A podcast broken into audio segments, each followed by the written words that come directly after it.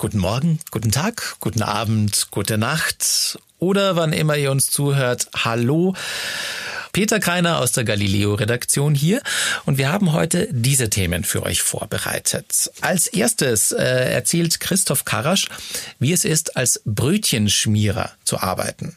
Das weiß man jetzt nicht unbedingt, was die machen, aber das sind die Leute, die dafür sorgen, dass wir alle frühmorgens frische, belegte Brötchen haben.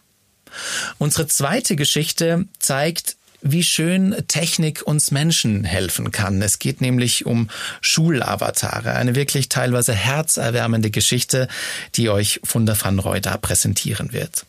Und zum Abschluss gibt's heute mal keinen Bericht, sondern ein Rätsel. Ich habe mir nämlich zehn Fakten über eine berühmte Persönlichkeit rausgesucht und verrate erst am Ende dieser zehn Fakten, um wen es sich dabei handelt. Ich wünsche euch jetzt schon viel Spaß beim Mitraten. Hören, Staunen, Verstehen. Der Galileo Podcast. Ungefähr drei Euro kostet ein belegtes Brötchen mit Käse. Ganz schön teuer könnte man eigentlich meinen, oder? Selbst belegt wäre es auf jeden Fall günstiger, aber hinter dem Brötchenbelegen steckt eben ein ganzer Job und Menschen, die dafür bezahlt werden müssen. Ich bin Christoph Karasch und ich durfte für drei Tage als Galileo-Reporter in den Job des Brötchenschmierers schlüpfen. Wobei das mit den drei Tagen nicht so ganz stimmt. Es ist für die meisten von uns mittlerweile ein selbstverständliches Gut, oder? Die belegten Brötchen, die in Bäckereien und an Bahnhöfen und in Tankstellen ausliegen, damit wir morgens auf dem Weg zur Arbeit zum Beispiel nochmal eben zugreifen können und ein Frühstück to go für uns haben. Aber man macht sich dabei dann so selten Gedanken darüber, dass äh, da natürlich Menschen hinterstecken, die diese Brötchen erstmal belegen müssen und die einen sehr besonderen, sehr anstrengenden Tagesrhythmus haben, wie ich bei meinem Job in Ulm in einer Großbäckerei feststellen durfte. Das Besondere zum einen, dass man in jeder Schicht Tausende dieser Brötchen belegen muss. Das ist im wahrsten Sinne des Wortes Fließbandarbeit. Und das zweite Besondere eben ist die Uhrzeit, zu der diese Arbeit verrichtet werden muss. Denn, logisch, morgens ab 5 Uhr sollen die Brötchen bitte schön bereit liegen für die Kundschaft. Und das heißt für die Mitarbeiter Nachtschicht. Sehr ungewohnt, um 23 Uhr sich von der Couch hochzuschälen, wo ich äh, normalerweise ins Bett gehen würde, um aber ja die Jacke anzuziehen, die Schuhe anzuziehen und mich bei Ulrich Möschel, dem Produktionsleiter in dieser Bäckerei, als neuen Mitarbeiter vorzustellen. Ich bin super müde, das ist glaube ich normal um diese Tageszeit, wenn man Nachtschicht nicht gewohnt ist. Aber ähm, ich pack's jetzt an. Ich gehe Brötchen schmieren. Hallo, Hallo ich bin Christoph. Ich melde mich zum Dienst. Die allererste Erkenntnis drehte sich erstmal um die Hygienemaßnahmen, die in so einem Lebensmittelbetrieb herrschen. Äh, das ganze Team hat zum einen selbstverständlich Haarnetze bekommen, zum anderen durften wir aber die Kleidung, die wir auf der Straße getragen haben, nicht in der Bäckerei tragen. Also es war einmal ein Komplettwechsel von Nöten und dann gab es zusätzlich noch vor dem Eintritt in die, in, den, in die große Backstube so eine Hygieneschleuse. Zum einen wurden da die Hände gewaschen und desinfiziert und zum anderen musste man mit den Schuhen über so eine Art Waschanlage laufen. Das waren so äh, so, so Schrubber, die sich gedreht haben, die die Schuhe einmal von unten sauber gemacht haben. Und jetzt oh, zügig drüber laufen, okay? Das ist ein bisschen wie auf rohen Eiern hier. Und dann ging's rein in die Backstube, eine riesige Halle mit sehr angenehmen 25 Grad Celsius, Dauertemperatur, äh, aufgrund der Öfen natürlich, die da ähm, rund um die Uhr laufen. Wir sind dann aber noch weiter nach hinten in einen Extraraum gelaufen, wo es dann doch wieder deutlich kühler war. Und das ergibt auch total Sinn, denn das ist eben die Station der Brötchenschmierer und da werden ja viele verderbliche Lebensmittel äh, verarbeitet, Salami, Käse, Ei, Salat und das muss natürlich in einer deutlich kühleren Temperatur vonstatten gehen. Was mir ganz gelegen kam, denn ich sollte auch so ganz ordentlich ins Schwitzen kommen. Wir haben heute circa 3000 belegte Semmel zu produzieren. Wie viel? 3000. In einer Schicht? Genau, in einer Schicht. Und dann kommt zusätzlich dazu, dass wir circa 1500 Butterbrezeln schmieren. Tja, und das erledigen gerade mal fünf Mitarbeiter pro Schicht. Das heißt, jeder macht netto mehrere hundert Brötchen. In diesem Raum stand ein blaues Fließband, etwa fünf Meter lang. Auf der einen Seite äh, werden von einem der Mitarbeiter die Brötchen raufgelegt und dann läuft das Band im Prinzip fast durchgehend, wobei eben niemand ein Brötchen alleine schmiert. Also ich habe jetzt nicht äh, erst die Butter, dann den Käse, dann die Salatgurke äh, draufgelegt und drauf geschmiert, sondern ähm, es ist eben so, dass einer gleich für 100 Brötchen am Stück die Butter macht, der nächste macht für die 100 Brötchen den Käse und so weiter und so fort. Und das klingt erstmal total machbar, oder? Also Brötchen schmieren, was soll da schon Schwieriges dran sein? Dachte ich auch, aber ich sollte eines Besseren belehrt werden, weil der Teufel da durchaus im Detail steckt. Okay. Drei Scheiben pro Semmel. So Drei ein- Scheiben pro Semmel. Und Wenn die werden Sie- so ein bisschen gerollt. Da kommt immer was nach, ne? das hört nie auf. Also ich versuche immer noch den Überblick zu behalten. Ich lege dort Käse drauf, wo schon Salat, Salat drauf drauf liegt, liegt, genau. wo noch keine Tomate drauf. Genau. Ach, und da, ach, da macht die Kollegin dann direkt mit. Ja, aber wir müssen ja hinten auf dem Band wieder Platz machen. Boah, du bist aber schnell. Muss. Muss? Ja, pass auf. Guck mal, ich habe das, was ich in drei Minuten geschafft habe, hast du in 20 Sekunden hier gerade mit Tomaten aufgeholt. Es sind so Mikroerkenntnisse, die man dann manchmal bekommt, wie zum Beispiel, dass mh, auf die Salami als einzige Wurstsorte keine Essiggurke raufkommt, sondern eine Salatgurke.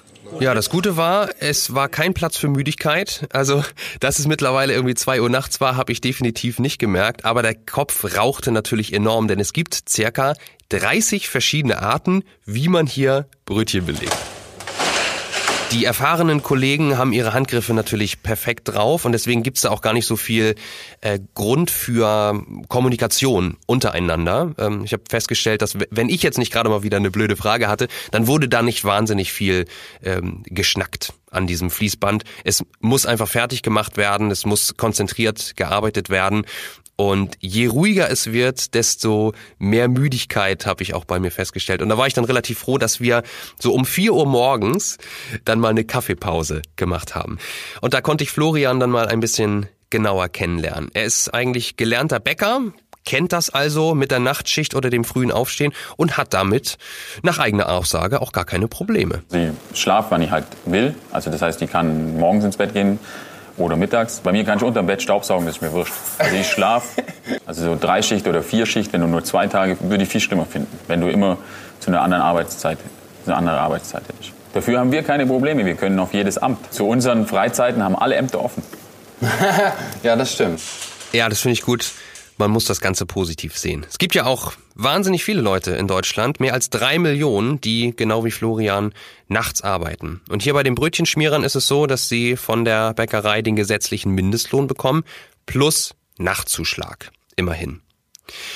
Die zweite Nachthälfte nach der Pause sah so aus, dass wir im Prinzip mit dem Tage- oder Nachtwerk fertig waren, was die, ähm, was die geschmierten Brötchen anging. Aber dann wurde vorbereitet für den nächsten Tag, denn die ganzen Tomaten und Eier und Salatgurken und so weiter wollten schon wieder vorgeschnitten werden, damit die Kollegen, die am nächsten Abend mit dem Brötchenschmieren anfangen, äh, das nicht mehr machen müssen. Und diese Zutaten werden bis zur nächsten Schicht in einem Kühlraum gelagert.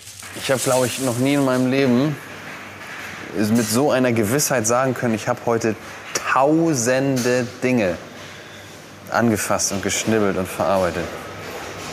Unmengen. Fix und alle. Das war mein erstes Fazit nach Tag eins von insgesamt dreien in der Nachtschicht. Und das Fieseste an der Nachtschicht ist, äh, da würde mir, glaube ich, jeder zustimmen, ist die Umgewöhnung vom Tag in den Nachtrhythmus. Deswegen war ich am nächsten Abend um 23 Uhr ganz ähnlich gerädert wie auch schon am ersten Tag, wenn nicht sogar noch ein, noch ein Stück mehr. Was ich aber gleich erfrischend zur Kenntnis genommen habe, ist, dass man sich in der Bäckerei zum Schichtbeginn um 23 Uhr nicht mit guten Abend begrüßt. Guten Morgen.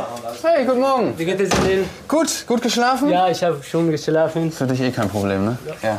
Ja, der Guten Morgen-Gruß ist erstmal ein bisschen ungewöhnlich, aber ich sag mal so, wer nachts um vier eine Kaffeepause macht, der gewöhnt sich dann auch schnell an das Guten Morgen und auch an die anderen Abläufe, die äh, immer wiederkehrend sind, das Desinfizieren äh, in dieser Hygieneschleuse zu Beginn, das Brötchenschmieren nach dem immer gleichen Ablauf, das für die Kollegen natürlich längst Routine ist.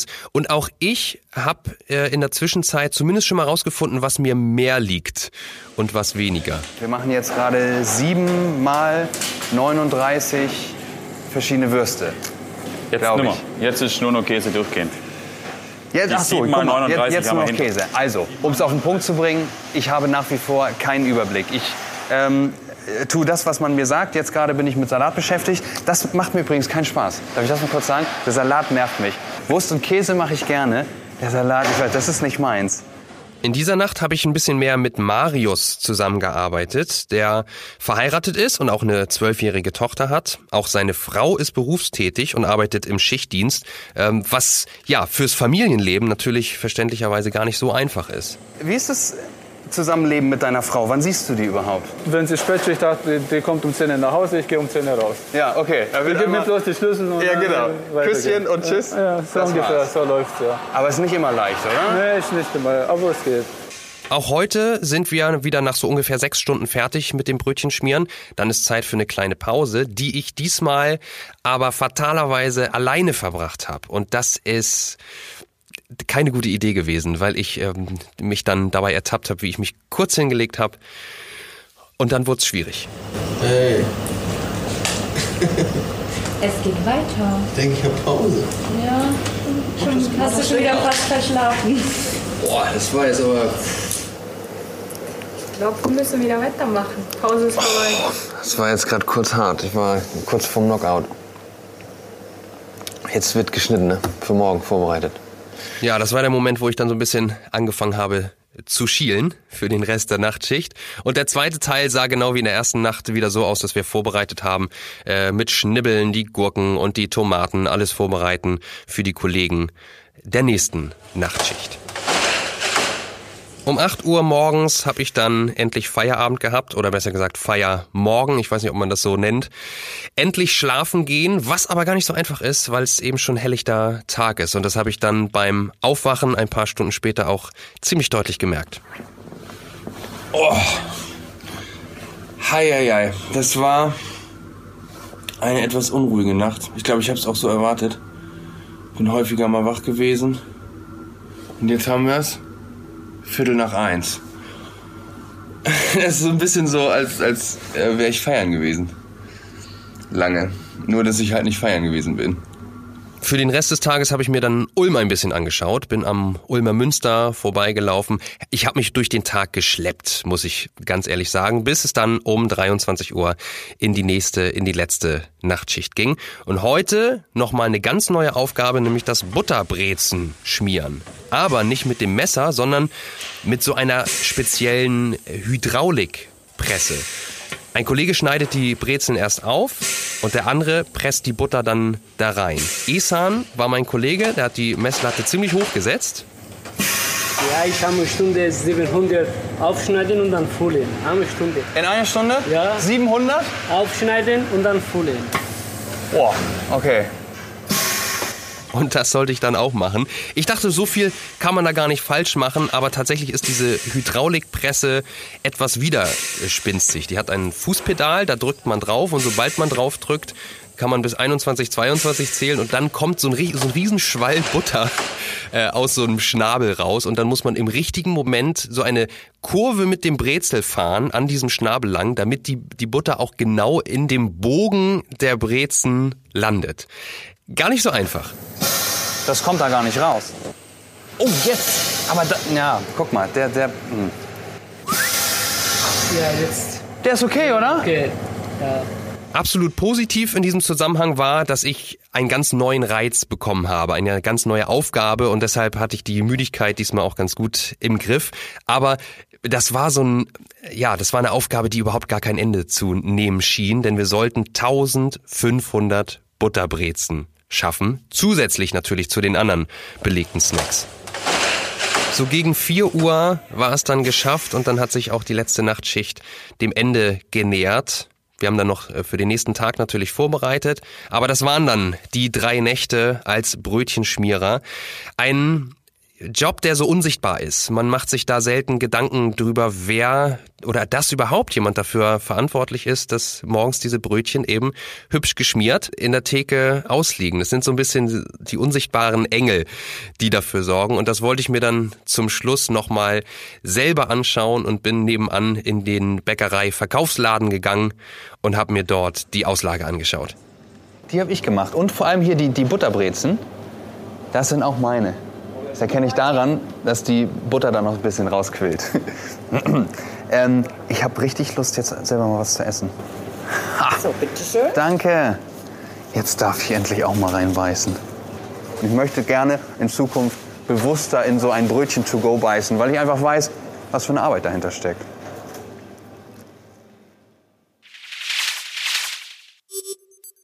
Ein Roboter, der für einen in die Schule geht. Das klingt doch mal nach einem Kindheitstraum. Ja, und gibt's wirklich. Allerdings nur für Schüler, die das echt brauchen. Das ist ein richtig tolles Projekt und es gibt's auch bereits in Deutschland. Für wen und wie die sogenannten Schulavatare funktionieren, das schauen wir uns jetzt mal genauer an.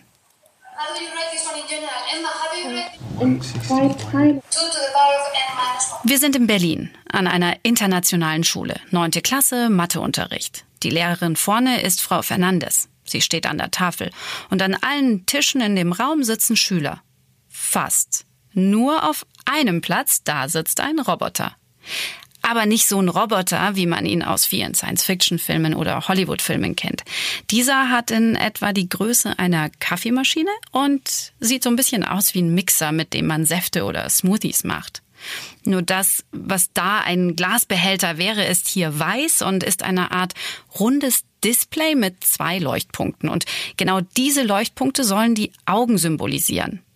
So, wer den Animationsfilm Wally kennt, der kann dabei an Eve denken und liegt damit gar nicht mal so falsch, denn dieser Schulavatar heißt Ivy. Ivy kann sprechen, lachen und sich sogar melden. Das klingt dann so. Yeah. How would I find out what you took?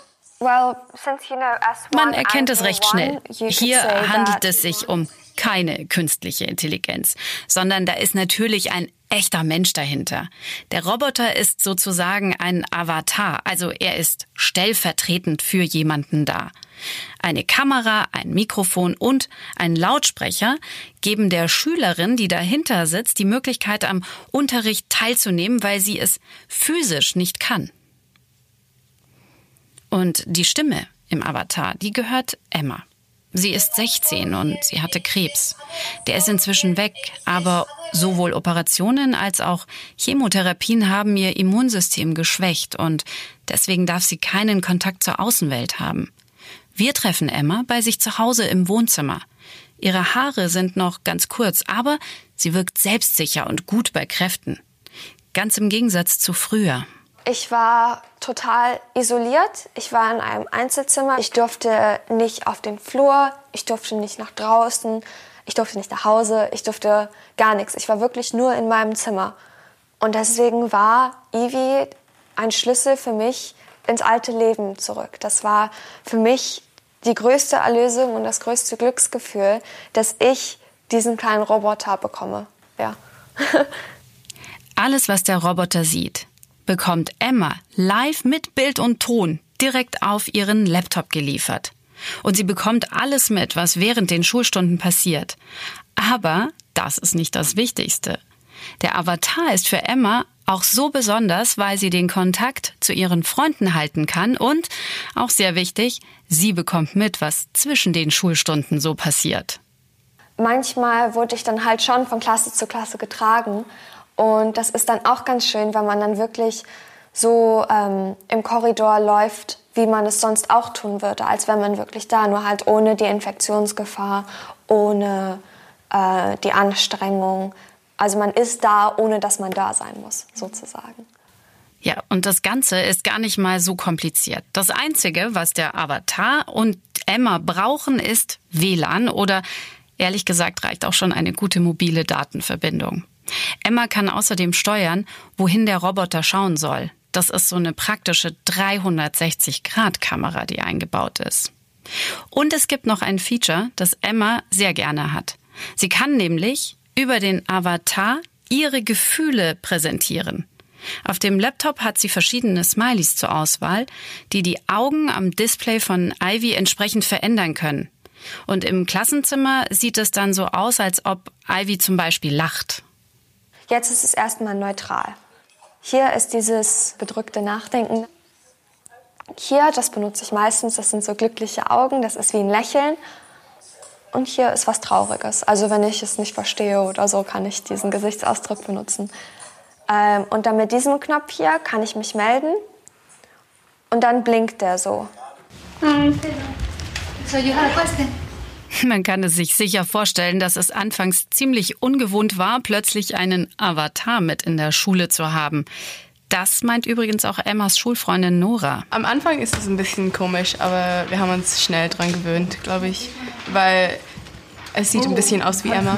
Also sie hat immer diesen äh, dieses Tuch getragen, also hat es auch was von Emma da und sie spricht ja natürlich, also ist fast, als ob sie da wäre.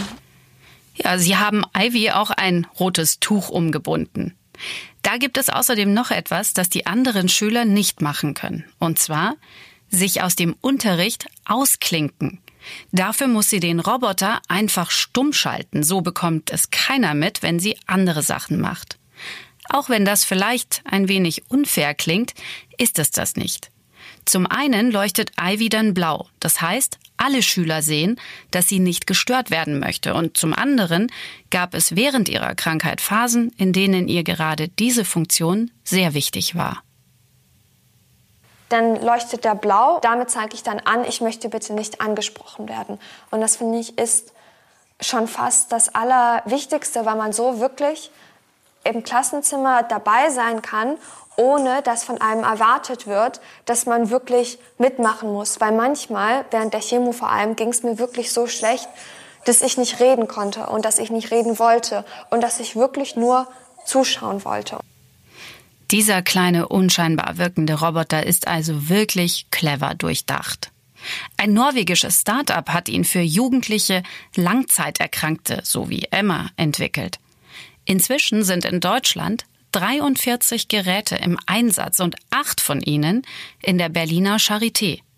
Bisher läuft die Finanzierung des etwa 4000 Euro teuren Roboters allein nur über Spendengelder. Das lohnt sich auf jeden Fall, denn so verlieren die Kids nicht Jahre in der Schule und können weiterhin den Kontakt zu ihren Freunden pflegen. Also sozusagen den Alltag aufrechterhalten. Das gibt sicherlich auch neuen Lebensmut.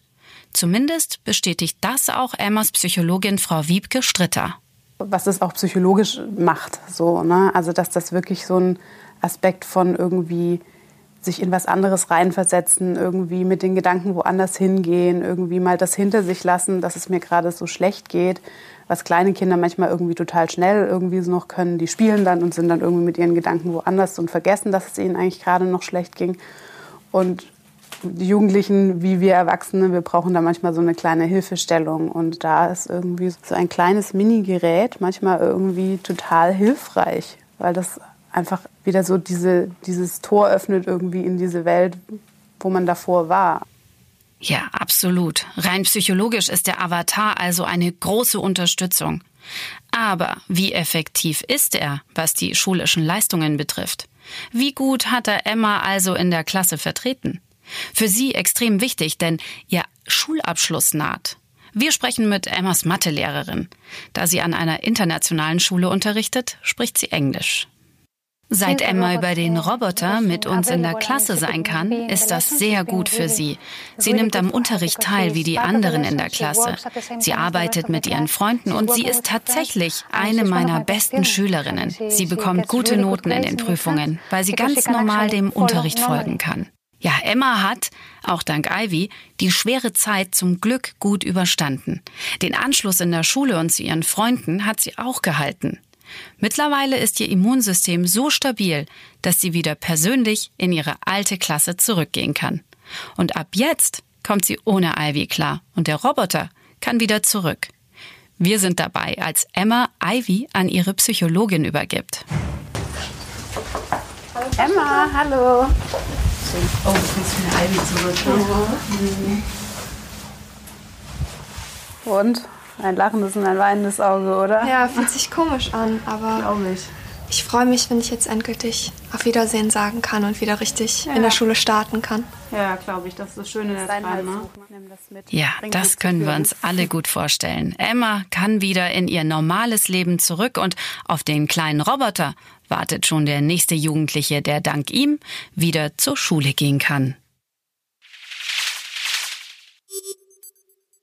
Und als letztes Thema in unserem Podcast haben wir noch was Leichtes für euch zum Mitraten. Ich bin Peter, arbeite in der Galileo-Redaktion und habe eine Person rausgesucht, die sehr bekannt ist. Ich habe versucht, die Hinweise, die ihr gleich hören werdet, von schwer bis einfach zu gliedern und ihr könnt mitraten, um wen es sich handelt. Ich glaube, es lässt sich sehr gut erraten und so viel verrate ich schon mal, es ist ein Mann.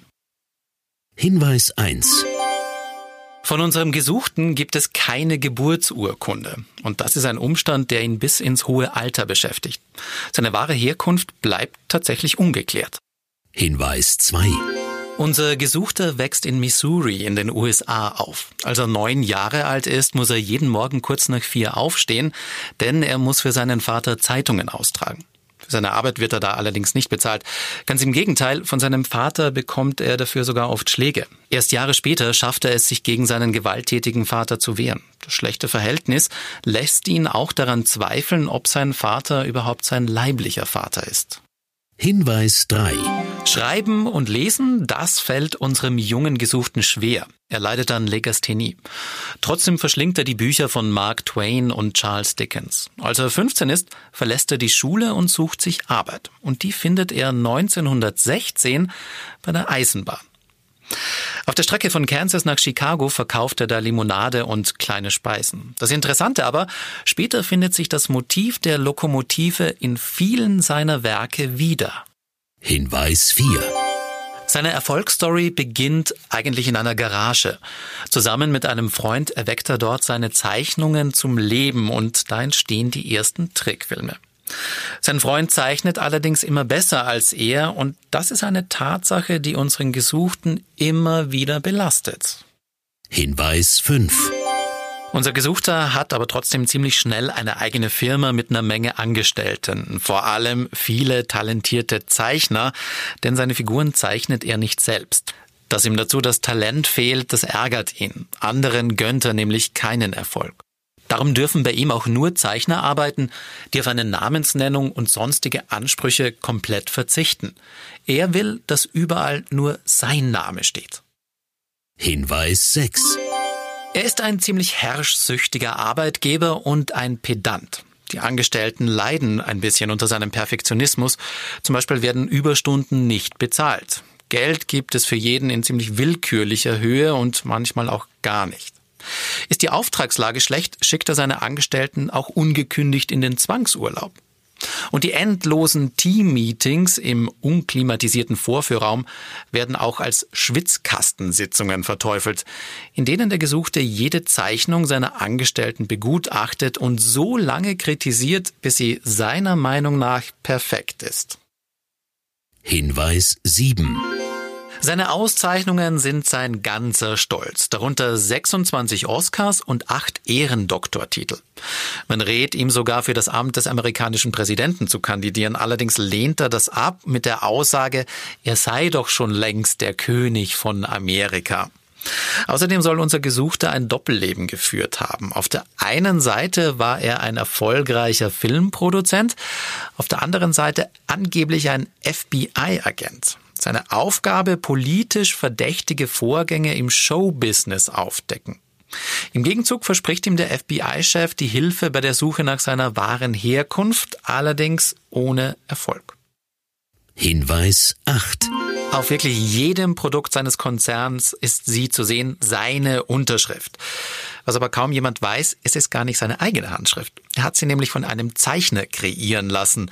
Er versucht sehr lange mühsam, sie sich selbst anzutrainieren und äh, man kann aber sagen, heute ist diese Unterschrift wirklich weltbekannt, obwohl es nicht seine eigene ist. Hinweis 9. Sein großer Durchbruch gelingt ihm im Frühling 1928. Auf einer Bahnfahrt von New York nach Hollywood fällt unserem Gesuchten angeblich die Figur ein, die ihn dem großen Erfolg bringen wird. Es ist eine Maus. Wie er genau auf die Maus kommt, ist eine viel diskutierte Legende, aber fest steht, hier beginnt die Geschichte einer Figur, die heute in Amerika sogar bekannter ist als der Weihnachtsmann.